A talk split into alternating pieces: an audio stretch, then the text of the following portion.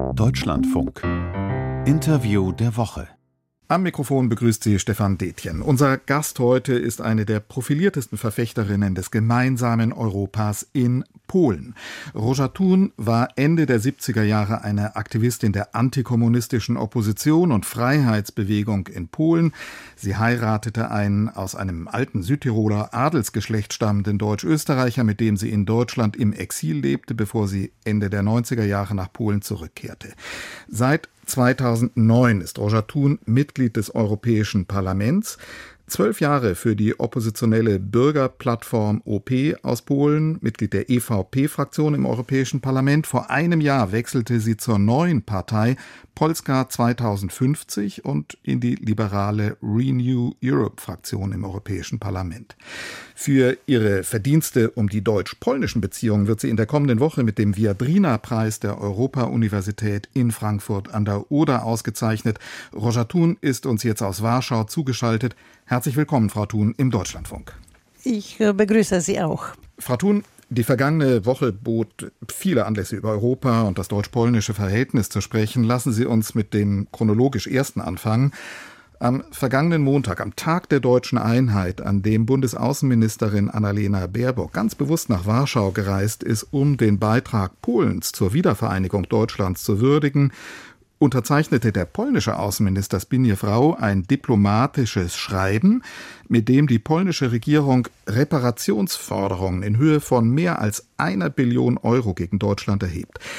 Ist es richtig, wenn das in Berlin als ein vor allem innenpolitisches Manöver abgetan wird, mit dem die Regierungspartei PIS antideutsche Stimmungen bedient? Oder muss man in Deutschland anerkennen, dass das millionenfache Leid und die mörderischen Zerstörungen des deutschen Angriffskrieges gegen Polen hier in Deutschland nie in ihrem ganzen Ausmaß anerkannt wurden. Das ist ein sehr schwieriges Thema, mit dem wir das Gespräch anfangen, ähm, weil ähm, in Polen sind wir auch sehr geteilt zu diesem Thema. Natürlich kann man dieses Leid, wie Sie es genannt haben, und diese fürchterliche Taten und Zerstörung und Mord überhaupt nicht bezahlen. Das ist einfach so schlimm gewesen und die Folgen waren so schrecklich. Das lässt sich, glaube ich, mit Geld überhaupt nicht wieder gut machen. Und ähm, deshalb ähm, fürchte ich leider, dass äh, diese Bahn, die angenommen wurde von der polnischen Regierung heute, das auf Geld zu berechnen, ist falsch weil äh, wir müssen wirklich schauen, was wir tun sollen, damit äh, sowas nie wieder passiert, weder zwischen uns noch ähm, in unserer Umgebung. Und da sollen wir investieren. Und deshalb, ähm, Sie haben erwähnt, dass ich in einer neuen Partei bin, Polska 2050. Und wir fordern eigentlich, dass wenn Geld dann heute an die Ukraine, man muss sie bewaffnen. Wir wollen ihnen helfen, dass sie diesen Krieg gewinnen und ähm, dass sie ihre Grenzen bewahren. Äh, das heißt ähm, Sicherheit, Frieden heute in unserer Umgebung zu schaffen. Damit sprechen Sie Aber natürlich, nicht Spannungen zwischen Polen und Deutschland. Damit sprechen Sie natürlich auch Erwartungen an, die gerade aus Polen an Deutschland herangetragen werden, mit Blick auf die Unterstützung der Ukraine in diesem Krieg. Aber geht es nicht auch um die Anerkennung äh, von dem, was in der Vergangenheit geschehen ist. Es geht, Sie sagen es nicht um Geld, aber es geht auch um Wissen voneinander, um Wahrnehmung, Anerkennung von Leiden. Welche Wahrnehmungsdefizite und blinden Flecken muss Deutschland nach Ihrer Auffassung mit Blick auf Polen äh, vielleicht noch anerkennen? Nein, Wahrnehmung ist eine Sache, Geld ist ein bisschen eine andere. Muss diese Wahrnehmung über Geld passieren, bin ich nicht so sicher. Wir müssen gemeinsam heute gemeinsam Europa stärken, Frieden in der Welt stärken, ähm, Kampf um Klimaschutz äh, zusammen stärken. Und die Deutschen haben natürlich eine größere Verantwortung als andere, weil wegen dieser Geschichte. Und äh, Deutschland ist ein großes und reiches Land. Und äh, proportionell äh, zu der Vergangenheit und, und, zu dem, was heute los ist, sollen sie sich engagieren. Zum Teil engagieren sie sich auch. Man kann nicht sagen, dass Deutschland da nichts tut. Deutschland ist in Europa äh, sehr tätig. Aber das, das kann durchaus sein, dass die Geschichte nicht ähm, gut genug bekannt ist. Ähm, ich bin deshalb auch sehr geehrt und glücklich, dass ich diesen Viadrina-Preis bekomme. Darüber möchte ich auch nochmal sprechen, wie wichtig das ist, dass wir einander kennen und dass die nächsten Generationen in Deutschland, obwohl das mehrere sind, und ich will nicht sagen, dass diese Generation heute äh, Schuld tragen muss für das, was geschehen ist, mehrere Generationen her, aber sie müssen das kennen, äh, um zu verstehen, was, was, was überhaupt leider möglich ist unter den Menschen. Und dazu äh, gemeinsame Unternehmen, gemeinsame Forschung, gemeinsame Treffen, diese gemeinsame Universität, diese Viadrina, das sind unglaublich wichtige Projekte. Und ja, das tut mir irgendwie weh, dass wir haben so unglaublich viel Gutes schon getan und uns auf beiden Seiten so engagiert in den letzten Dekaden, damit diese Beziehungen sich zur Normalität entwickeln. Und es wird heute leider wieder, ähm, es gibt so Schritte zurück, würde ich sagen. Und das finde ich sehr schade.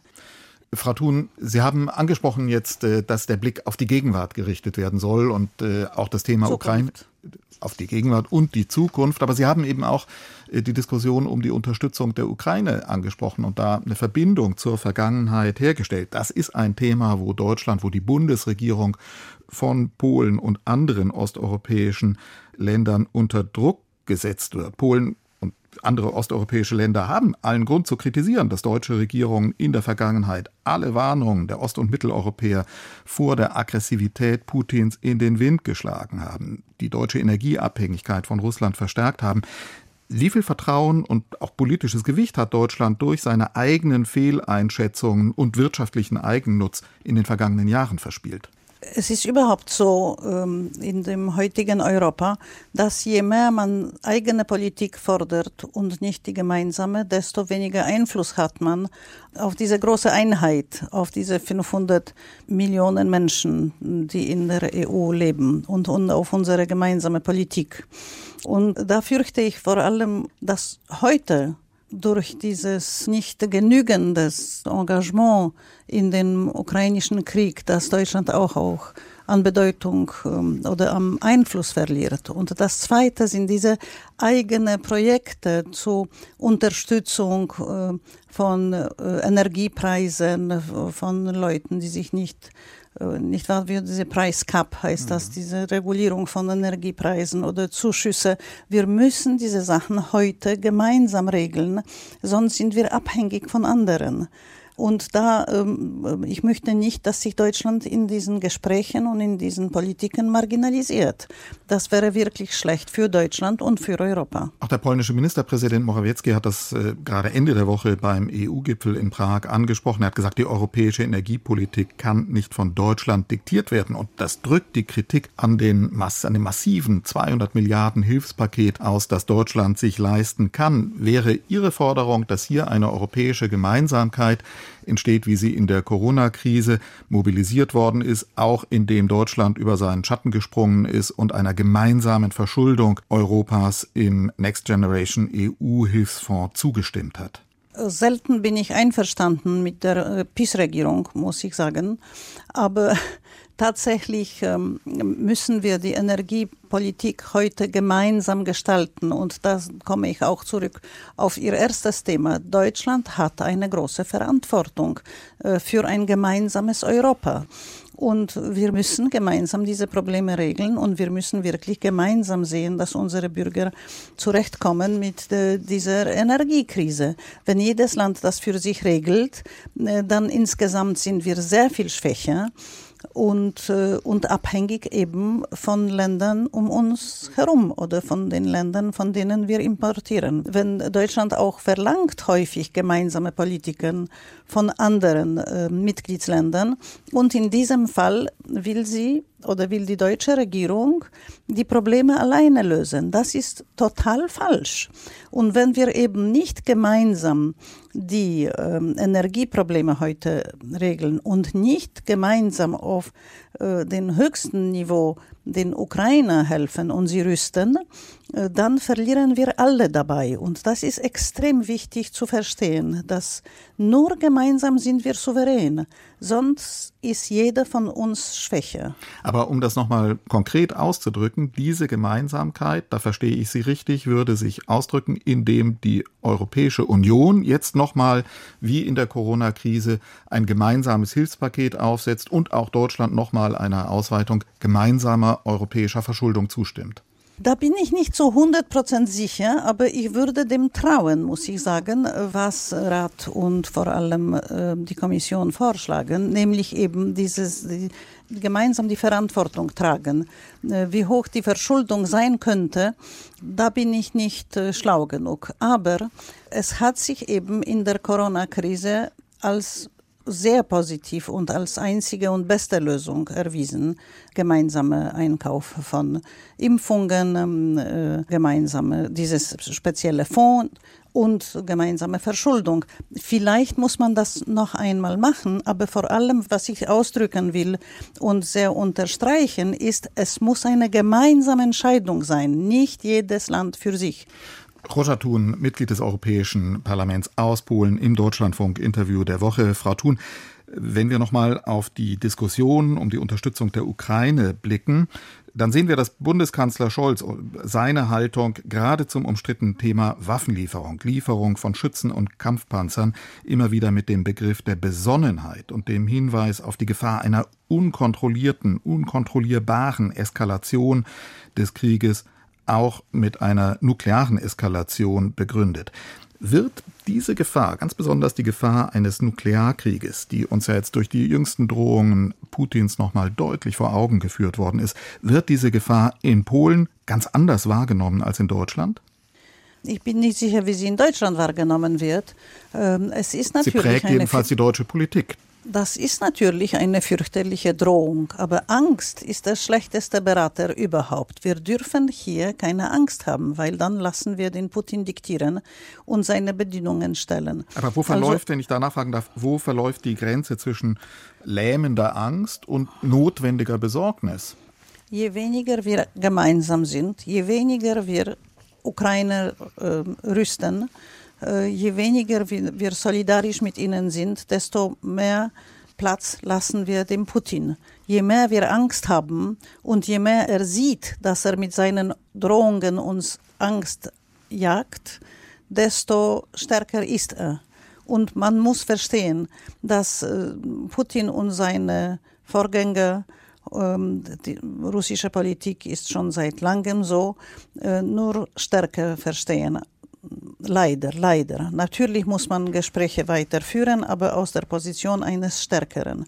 Und wir, wenn wir nicht gemeinsam unsere Sicherheitspolitik führen wenn wir, und wenn wir nicht den, die Ukraine rüsten, dann kann er tatsächlich äh, weitere Schritte unternehmen. Bis jetzt schaut es danach aus, dass er eher überrascht ist darüber, wie Europa gemeinsam eben reagiert, wie die Sanktionen stur weiter äh, eingeführt werden, ähm, wie viel Rüstung die Ukrainer bekommen. Und er sagt viel, aber muss leider, oder zum Glück, pardon, er spricht leider zu viel, aber muss sich zurückziehen aus äh, immer mehr Gebieten in der Ukraine. Und so müssen wir das weitermachen. Und ich würde an die deutsche Regierung nur appellieren, engagiert euch mehr.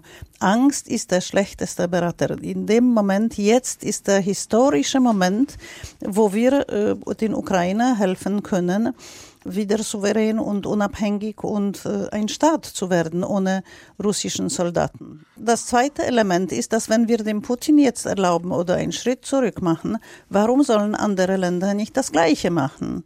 Nicht wahr? Einfach Territorien, die ihnen gefallen oder, sie, oder wo sie meinen, dass das historisch ihres ist, militärisch eintreten. Das da dürfen wir heute in dem 21. Jahrhundert wirklich nicht erlauben als Europa. Und dieser Appell an die deutsche Bundesregierung heißt dann konkret, geht voran, liefert eure Marder- und Leopardpanzer. Also auch insofern dann an dieser Stelle jedenfalls ein Gleichklang zwischen der polnischen Oppositionspolitikerin Roja Thun und den Forderungen, die die polnische Regierung gegen die Bundesregierung erhebt. Ich glaube, dass da, äh, das ist nicht nur ein Einklang von der Oppositionspolitikerin Róża und der polnischen Regierung, sondern sehr vielen Ländern Europas und vor allem Ukrainern. Ukrainer brauchen mehr Waffen und das müssen wir ihnen liefern. Frau Thun, lassen Sie uns noch mal auf äh, Europa im größeren Rahmen schauen. Der Krieg, das ist ganz klar, verändert Europa. In dieser Woche trafen sich in Prag 44 Staats- und Regierungschefs der Europäischen Union, der Westbalkanländer. Das Vereinigte Königreich war dabei, die Türkei, Armenien, Aserbaidschan unter der Überschrift Europäische politische Gemeinschaft. Entsteht da unter dem Druck Putins ein neues Europa, in dem die Europäische Union dann faktisch zum alten Europa wird? Dieses ähm, Treffen in Prag, äh, das ist zum großen Teil die Initiative von äh, der französischen Regierung oder konkret von Emmanuel Macron. Und er hat diese Vision, die er äh, schon eine längere Zeit verbreitet, von so verschiedenen Kreisen, nicht wahr? Es gibt Europäische Union, aber es gibt auch diese Länder rumherum, die dazu gehören. Und daran Und knüpft sich ja die Befürchtung von vielen, dass dieses Drumherum dann zu einem äh, Wartezimmer wird, in dem man dann diejenigen sitzen lässt, die eigentlich teilweise schon seit Jahren die Westbalkanstaaten darauf warten, in den engeren Kreis, nämlich in die Europäische Union hineingelassen zu werden. Ja, manche haben schon ihre Meinung geändert, glaube ich, so wie die Türken zum Beispiel. Aber ähm, die Geopolitik im äh, Februar dieses Jahres hat sich endgültig geändert. Und das müssen wir uns im Klaren sein. Dieses Europa, was wir gekannt haben oder was Sie im Westen gekannt haben, äh, bis zur Erweiterung und dann äh, nach dem ukrainischen, russisch-ukrainischen Krieg, das ist vorbei. Und die Geopolitik Moment, das müssen Sie uns erklären. Das ist ja ein gewichtiger Satz. Dieses Europa, das ah. wir im Westen gekannt haben, ist vorbei. Was meinen Sie? Ja, erstens, es war so eine, es war ein Europa ohne uns sozusagen, ohne ähm, Polen, Ungarn, Tschechoslowakei damals noch, nicht wahr, und so weiter, baltischen Staaten, Rumänien, Bulgarien. Äh, das war ein anderes Europa als nach der Erweiterung, nicht wahr? Und es war eine längere Zeit, wo wir uns aneinander angepasst haben, versuchten wir uns besser kennenzulernen. Zum Teil haben wir das auch erreicht und haben wir uns alle zusammen engagiert für dieses größere Europa, das stark und groß zu machen und ein Europa, das gut funktioniert. Es hat zum Teil die Prüfung bestanden, zum Teil nicht. Aber jetzt mit dem Ausbruch von, vom Krieg oder mit dem Angriff von den Russen an die Ukraine hat sich dieses noch einmal total geändert. Wir kommen nicht mehr zurück zu diesem überschaubaren kleinen Europa, was Sie im Westen früher gekannt haben, äh, sondern es wird jetzt ein eine viel größere Organisation, weil wir müssen die Ukrainer aufnehmen. Die NATO wird sich auch verändern. Wir müssen aufhören mit der Einstimmigkeit. Wir müssen mehr gemeinsame Politiken betreiben, wie eben gemeinsamen Einkauf von Energie. Wir müssen eine neue Sicherheits- und Verteidigungspolitik entwickeln. Wir müssen neue Länder aufnehmen, einfach auch deshalb, weil wir gegen Russland sicherer sein müssen. Aber aber Frau Thun, was heißt das dann, was heißt das dann, diese Konsequenz, die Sie hier ziehen, für das Grundverständnis der Gemeinsamkeit in Europa, das ja auch zur Debatte steht in den Auseinandersetzungen, die wir zwischen der Europäischen Union, auch zwischen Deutschland und Polen, um die Themen Rechtsstaatlichkeit sehen und wenn wir auch auf Ungarn schauen, um Grundprinzipien von Demokratie. Müssen wir davon Abstriche vornehmen, um im Interesse gemeinsamer Sicherheit, gemeinsamer existenzieller Wirtschaftsinteressen eben auch möglicherweise weitere Länder in die Europäische Union aufzunehmen, die weit von diesen Standards entfernt sind? Wenn wir diese Standards, ähm, das Wesentlichste ist die Rechtsstaatlichkeit, nicht bewahren, ähm, dann wird die Gemeinschaft nie funktionieren. Dann die ambitiösen Politiken für die Zukunft werden einfach nicht funktionieren. Europa baut auf Rechtsstaatlichkeit, auf Menschenrechten. Und da dürfen wir überhaupt keinen Schritt zurück machen. Es ist ein riesiges Thema und unglaublich schwierig. Aber ich lebe hier in Polen und ich glaube, dass ab nächsten Jahr werden wir eine überhaupt neue Perspektive eröffnen, weil die Opposition wird hier sicher die Wahlen gewinnen. Das kann ich mir hm. überhaupt nicht anders vorstellen und alles deutet darauf, hin, dass die Opposition eine große Chance hat, die Wahlen zu gewinnen. Und die Menschen in Polen sind sehr proeuropäisch und verstehen ähm, immer deutlicher, dass diese Politik uns aus der Europäischen Union einfach herausführt. Also wenn ich von diesem neuen oder größeren oder anderen Europa spreche, weil die Geopolitik hat sich so geändert, ich möchte das sehr unterstreichen, dass aus dem, dem Respekt für, die, für Gesetze, Rechtsstaatlichkeit und Menschenrechte kein Schritt zurück gemacht werden kann. Das ist das Wesentlichste und das sind Werte, die uns verbinden. Das ist, sind auch Werte, für die die Ukraine heute sterben. Und äh, ich bin überzeugt, dass sie da auch gewinnen werden. Dass mit unserer aller Unterstützung, sie werden diesen Krieg gewinnen. Sie kämpfen eben für diese Werte. Also die dürfen wir nicht äh, vergessen oder überhaupt hier nicht äh, irgendwie großzügiger werden. Sie haben jetzt, Frau Thun, den Blick selbst vorausgeworfen auf das nächste Jahr. Da gibt es dann in einem Jahr im Herbst nächsten Jahres Wahlen in Polen. Vorangehen wird ein Wahlkampf, der wahrscheinlich sehr heftig wird. Wie wird dieser Wahlkampf von antieuropäischen und antideutschen Stimmungen geprägt werden? An die Deutschen möchte ich immer sagen, dass diese antideutsche Politik, die von der Regierung hier betrieben wird, und man muss das auch verstehen, dass sie sich die äh, staatlichen Medien als ihre äh, Propagandatube für ihre Partei gemacht haben, nicht wahr? Und, aber es, wir haben Gott sei Dank in Polen noch ein paar private Medien, die auch sehr stark sind. Aber diese antideutsche Kampagne, die wir jetzt haben, das da ist eigentlich Deutschland, wird Deutschland instrumental benutzt, weil was ich leider fürchte, ist, dass diese Regierung uns aus der Europäischen Union entweder rausführen möchte oder total marginalisieren. Auf jeden Fall es stören sie die Gesetze oder vor allem eben die Rechtsstaatlichkeit. Und ähm, es ist sehr schwer in Polen schlecht über die Europäische Union zu sprechen, weil die Polen sind sehr proeuropäisch und wollen in der Europäischen Union sein.